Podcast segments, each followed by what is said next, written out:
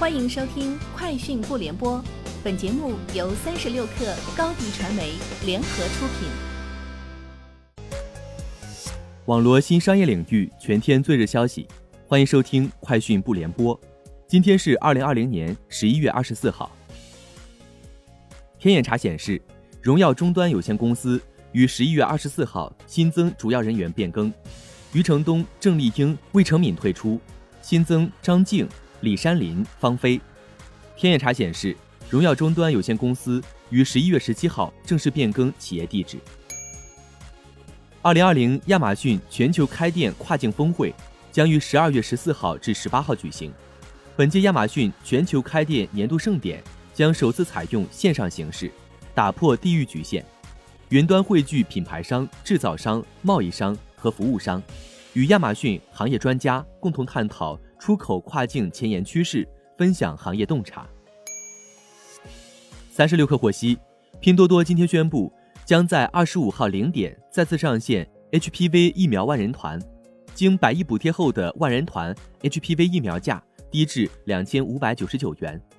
拼多多方面表示，本次 HPV 疫苗万人团备货充足，覆盖全国超五十个城市，其中北京、贵阳、宁波等多个城市。均备有四架和九架疫苗现货。据国外网站爆料，小米申请了一款新的折叠手机专利。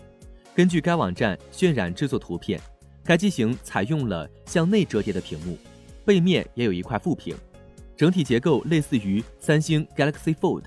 该机型展开状态下，屏幕边缘与边框距离等宽，四角为圆角，前摄采用弹出式双摄，背后三枚后置摄像头。采用竖排排列。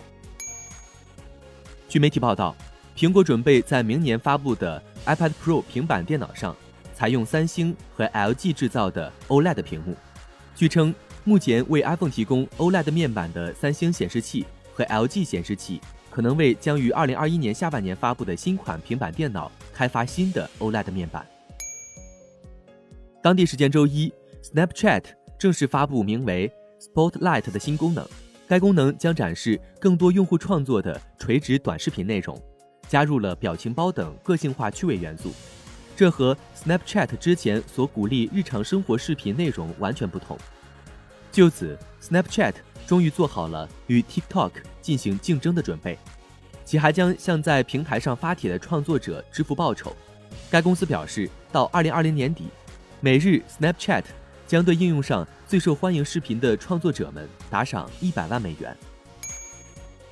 韩国联合通讯社日前发布消息称，韩国世宗大学研究团队成功开发一种基于红外线的手机无线充电技术。这种红外线充电使用半导体光放大器件产生的高功率红外光线，工作距离可达数米或者更远，能量在传递过程中几乎没有损失，而且可以选择不同波段。同时对多个电子设备进行充电。研究团队在不久前完成了韩国和国际专利申请，目前已经在注册商业实体进行商业化开发。以上就是今天节目的全部内容，明天见。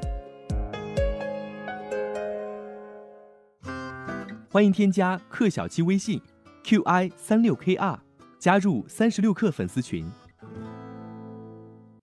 高迪传媒为广大企业提供新媒体短视频代运营服务，商务合作请关注微信公众号“高迪传媒”。